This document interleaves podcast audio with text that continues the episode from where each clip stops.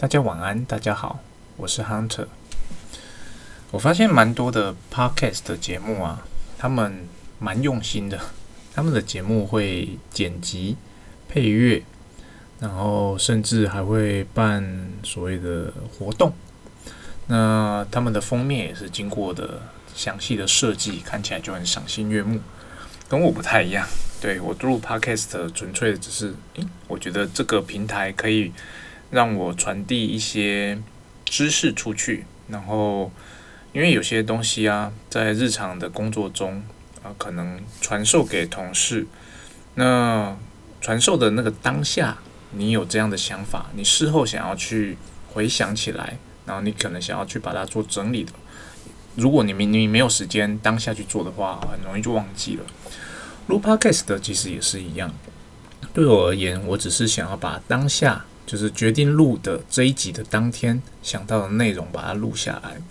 那我相信这些内容对呃很多人来讲应该是有用的。那所以说呃这是算是支持我继续录下去的一个原因。再者是我也觉得，诶，看着自己录的集数越来越多，有一点成就感；看着听众越来越多，感觉也不错。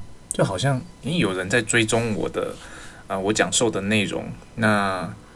看着他们，既然有人在听，那就会给我一点动力，说，嗯，好像该继续分享哦，就比较不敢偷懒啦。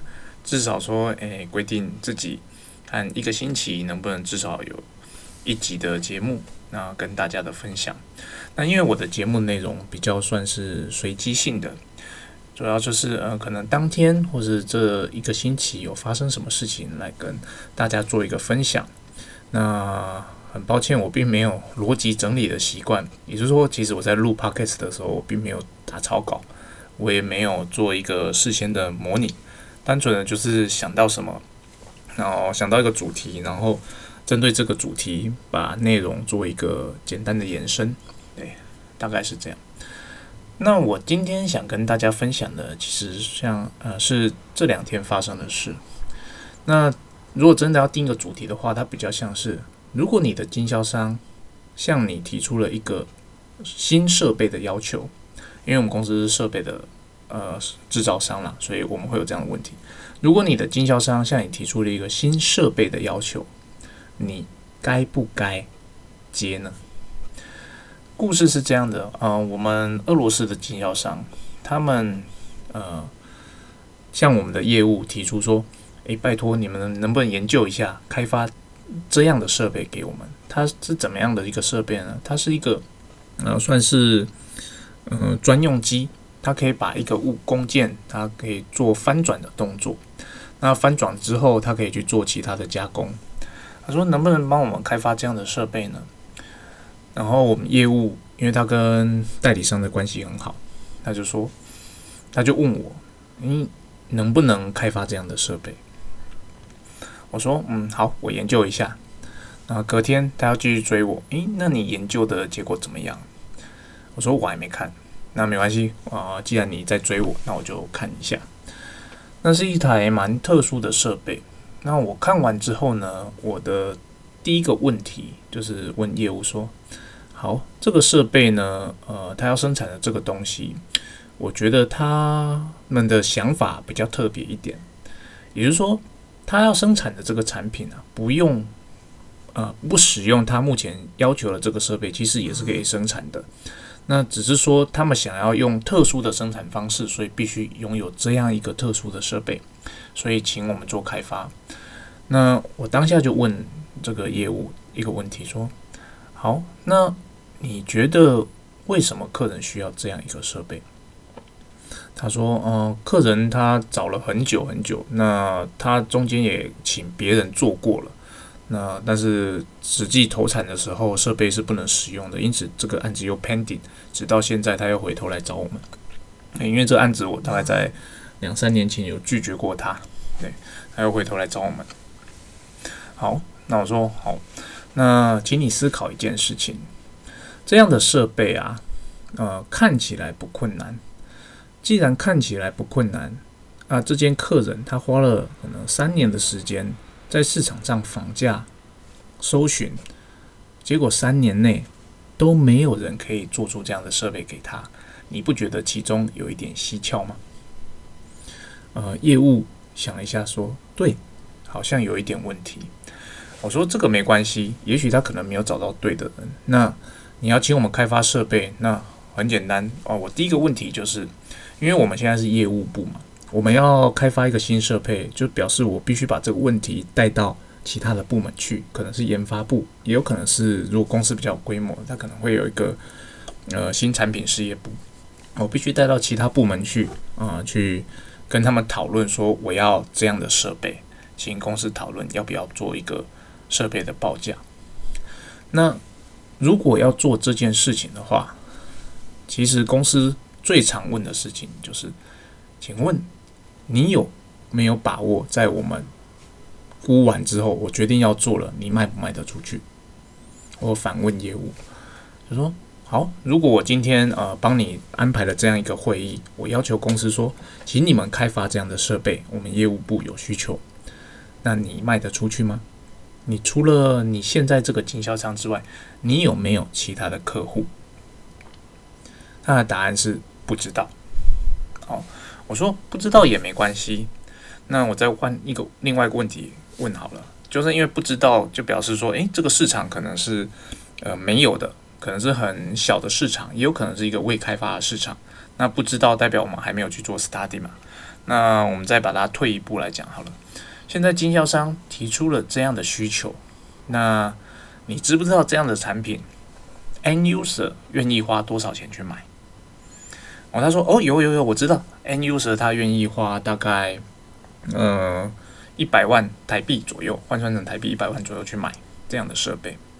好，我说一百万台币，N user 想要用这样的价格买，你觉得有可能吗？啊，他想了一下，嗯，这个价格有点低。好，那我说，既然 N user 打算用这样的价格去买，可是他也花了这么多时间，他还买不到，那表示是不是这个价格的一开始定价就有问题呢？那我再反问你好了，你可以问一下经销商，你现在请我们开发这样的设备，身为经销商的你，一定你认为有市场吗？你的 end user 需要这样的产品吗？那 end user 的价格，我认为是不对的。那你经销商如果觉得这个东西有市场，要请我们开发，你愿意花多少钱来买这样的一套设备？也就是说，在我正式评估之前，你给我一个预算，就是说。这套设备啊，你认为嗯呃，你愿意花一百五十万？就是如果我们开发出来之后的售价是一百五十万，你愿意买？然后这个是你认为有把握卖出去的价格，你给我这个数字。然后呢，经销商的回复是他抓不出这个数字，所以你会发现我问的这些问题啊，其实。呃，都是想要是了解说这个产品有没有市场。到了这一步，业务他还不放弃，他真的是有很好的业务特质，哦，努力的想要促成订单，他还是不放弃。说，那经销商就是想请我们给他一个价格啊，他才能知道说这个产品这样的价格他卖不卖得出去。呃，为什么一直我一直挡住这件事呢？因为其实啊，评估价格这件事情啊。没有想象中的那么简单，尤其是一个全新的案子。那你真的要评估的比较准，那其实你要动用到的部门不只是研发部门了，你可能还要动用到所谓的生产部门去了解生产的成本，呃，国内采购部门去了解某些料件的成本，你才能估出一个大致正确的价格。也就是说，它会动，即便这个小小的要求，其实它会动用到很多的公司的人力。当我们动用到这个人力之后，公司就会对我们有所期待。哦，你已经动用了这些人力了，那我也帮你估出一个价格了，那你卖得出去吗？订单在哪里？好，他就是跟我要求说，诶，我们应该要估给他，这样子他才能知道他卖不卖得出去。我就跟他说明这一段。好，我可以帮你安排这样的呃会议，那公司可能也会愿意去估一个价格，但。一旦做了这件事情之后，那责任就会回到我们业务部了。公司已经帮我们估出一个价格，你难道没有想过，公司出估出来的价格可能是四百万吗？那如果是四百万的情况下，你认为经销商会不会买？他想了一下，他觉得不会。好，那如果你觉得 这种情况下不会买的，那是不是先应该知道客人的预算，就是经销商愿意购买的预算在哪里？我们再来做这件事情，然后我们把客人的预算丢给我们的研发，说：诶，他预算是这样，那他想要这样的设备，你有没有办法开发出来？哦，所以你们听到这边有没有觉得他有一点呃逻辑上的鬼打墙？一个就是说，我们要有价格，经销商才能够去报价，才去才能去评估出有没有市场。另外一个角度就是，我们需要知道你愿意花多少钱买这样的设备，然后我们再回头去看说，这样的预算内我们有没有办法去把它开发出来。好，这个其实就是从两个角度去看事情啦。一个是从市场面，市场的需求端来看说，诶，市场的需求端的这个价格。对这个产品的造价是不是合理？那它有可能市场需求端的价格很高哦，实际我的生产成本很低。比如说手机，那它有可能市场的需求价格很低，但我实际的造价很高。这会发生在什么时候呢？就是市场对技术没有很了解的时候。有时候有些东西看起来很简单，其实它需要很。高深的技术、很复杂的制造才能够生产出来，它的生产成本其实远远高于一般人的想象，就会发生发现这样的呃情况发生。所以回过头来看这个案子，我跟业务说：“你看这个案子啊，从第一次跟我们接洽到现在，整整过了三年。三年来，你也知道，其实经销商他那边在当地有找到呃人去帮他做，他也失败了。”你也知道当地的那个制造商贩售的价格是多少？那你为什么会认为我们公司可以用同样的价格去做出比它更好的东西呢？何况台湾的生产制造成本其实是比当地还高的，也就是说，当地可能用一百万可以制造的东西，我在台湾这里要生产出一样的水准的产品，我可能要花一百三十万。那对方用一百万做出来的东西是不能用的。那等于我这边用一百三十万做出来的东西也是不能用的嘛？那也就是说，我要达到这个需求，我可能要花在百分之再多百分之五十，甚至 double 的钱，我可能需要用三百万的钱才能够做出这样的产品。那在这种情况下，你依然认为我们要做这样的设备评估吗？听到这边，他好像终于懂了，就是说。嗯，这边想跟大家分享的一个概念就是，其实很多时候啊，我们的客户会有很多的想法。我们的客户不一定是经销商啦，如果公司有做呃直接销售的话，会有很多 end user，他们会有很多的想法，他会认为这个设备就应该拥有 A 功能才对，这个设备就应该拥有 B 功能才对，或这个设备应该长得是另外一个模样才对。他们会有非常非常多的自我的 idea。那这些自我的 idea，呃，我们第一线的业务如果照单全收的情况下，公司就必须一直应付所谓的特殊需求、特殊需求、特殊需求、特殊需求，变成你每一台设备都是非标准机，你每一台设备的生产成本它是变动的，那你每一台设备都变成单一的设备，就是你的产品没办法把它变成标准化的销售。那这种情况下呢，其实对公司的生产管理来讲，你的成本是很难降低的。你的呃整整个的人事成本，那运作呃营运成本会非常的高。那为什么我们在做呃业务的时候要小心一件事，就是客人提出的要求有可能是好的，对，但也有可能是不必要的。怎么说呢？客人提出的要求。你要怎么去判断它是好的，或者是说它只是可能单一个案？那某些客人他有这样的需求，那我们的当地代理商或第一线业务，他只是直接把这个需求带回来，说：“诶，这个东西很好，你只要我们一定要加到我们设备里面去。”那要知道，其实改设备这件事情呢，嗯，我认为每间公司都要都应该认真的看待。如果我们没有办法把我们的生产标准化，表示我们的成本。就没办法降下来。我每一台设备，虽然说我改的可能是个小东西，但你回头去看，你改这个小东西，你所需要经过的人力有多少？你可能需要经过研发，研发它要重新去做设计图。你新的设计图，你就一定要请采购重新发包，重新询价，重新发包。回来之后，你要组装再测试。虽然说你改的东西只是一点点，但你要经过的流程有这么的多。这些流程经过的流程的成本，对方愿不愿意负担？如果对方愿意负担，诶，我觉得那还可以谈。但通常的结果是，对方会觉得他只是改一点小东西，为什么要收这么多的钱？哦，为什么要收这么多钱？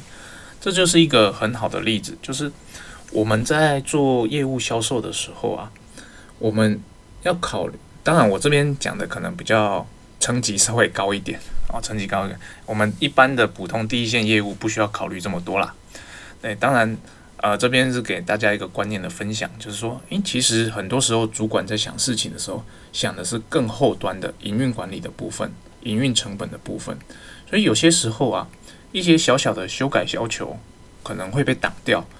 不要觉得是公司顽固，或者是公司不知变通，有时候单纯的就只是这些小小的修改后面的营运成本非常非常的高，而这些营运成本其实是我们第一线。的业务者同仁，或者是我们的经销商，他不会知道的，哦，他不会知道，哦，所以这边就是要跟大家分享，当我们有收到所谓的有一些小小修改需求的时候，我们第一个第一线业务的，我们应该要做的事事情是先踩刹车，哦，先好好的厘清这个需求到底是市场因为市场的趋势变化而衍生出的。新的未来的需求，还是单纯的单一个案？嗯，离经这件事非常重要。如果因为我们第一线业务必须很敏感，那很敏感就是不是当然不是说诶什么样的呃 hint 来我们都照单选收。我们很敏感，这是第一个。第二，我们当然也要很聪明。我要知道哪些东西是对我的公司未来有帮助的，哪些东西其实只是造成公司困扰。我们要有能力做这样的分辨。如果这个东西它是趋势所造成的设备必须改变，那这个我们就要很认真的看待，好好的去收集资料，把这些资料整理之后，告诉公司说，现在市场需求的趋势是这个，我们的设备还没有，请追加进去。好，那如果我们收集资资料之后发现，诶，没有这个，可能只是某些客人的特殊应用需要做这样的修改，那这个时候你有两条路走：一，拒绝他，请他自己去处理。二，把这个需求带回来，但是要跟对方讲清楚，这样的修改虽然只是小修改，但会有什么什么什么什么什么的费用产生。如果你愿意支付的话，那我们来做吧。好，所以说，呃，这边跟大家分享一个思考上比较呃高层级一点的，就是虽然说我们很多时候的小小的修改看起来无伤大雅。看起来好像也很容易，但我们最好的方式就是能不改就不改，我能出标准机就出标准机。其实这是对公司的呃营运成本最低的一个做法。那你也知道，其实我们业务所赚的薪水，我们所赚的奖金，就来自于公司的利润。就像我之前提到的，折扣不要随便乱给，给折扣当然是一种很好取得订单的方式，但是。你折扣一旦给了习惯，好，你的经销商就会习惯每笔订单来跟你要折扣。那如果你一开始可能在初期合作的时候，你就跟他讲清楚，我给你的就是最低价。你只有非常 special case 的时候，我们可能就是哎好 support 你，呃，不会是每一笔订单都给折扣。如果你真的遇到这样的经销商哦，就是每一笔订单习惯性的跟你要折扣，有些国家。人真的是有这样的习惯，那我建议你的做法就是，你一开始报价的时候啊，你就先把折扣的你预计要给他折扣先加上去，反正他一定会跟你要折扣嘛。不要害怕把价格加上去，要记得每一年的跨年度就是你最好调整价格的时候。你过往可能就是报公司的底价给经销商，但是你可以利用跨一年度的时候，如果公司没有调整价格。你可以自己在报价上把价格做调整。你可能是诶，今年报价你就是把比你的牌价再多个三五 percent。你告诉经销商说，诶，因为原物料涨价了，所以我今年报价必须多三五 percent。那你也知道这经销商他每次都会杀价嘛，你就把他杀价的时候，你就把这三五 percent 还给他，就变成说，其实你并没有低卖你的产品、你的你的设备，但是你也你就赚到你应该本来应该赚到的利润。那我们给的每一笔折扣，就是我们公司的毛利。我们公司的毛利扣除营业成本之后，就是公司的净利。这些净利看公司了，公司愿意发给你多少，当然就是看比例嘛。所以净利越高，理论上我们身为低线业务拿到就要越多。所以折扣不要乱给，设备不要乱修改。哦，这是我今天想跟大家分享的。嗯，我希望呃，如果有听到觉得感感感觉我讲的还 OK 的，我的内容对你有帮助的。哎，我如果可以收到一个订阅或者一个评价，哎，我看到其实也蛮开心的。最近开始有一点一些人会有评价我，但是评价希望是有点留言的啦，而不是单纯的给星星。那五星留言是最好的鼓励的方式。那如果你有想听怎么样的主题，其实你也可以直接留言告诉我。然后也许我就是诶刚好遇到这样 case，我就可以分享给大家参考。那我的做法也许。呃，不一定是最正确的做法，但至少是我试过有用的做法，可以在这边给大家分享。好，今天就先讲到这边，谢谢大家。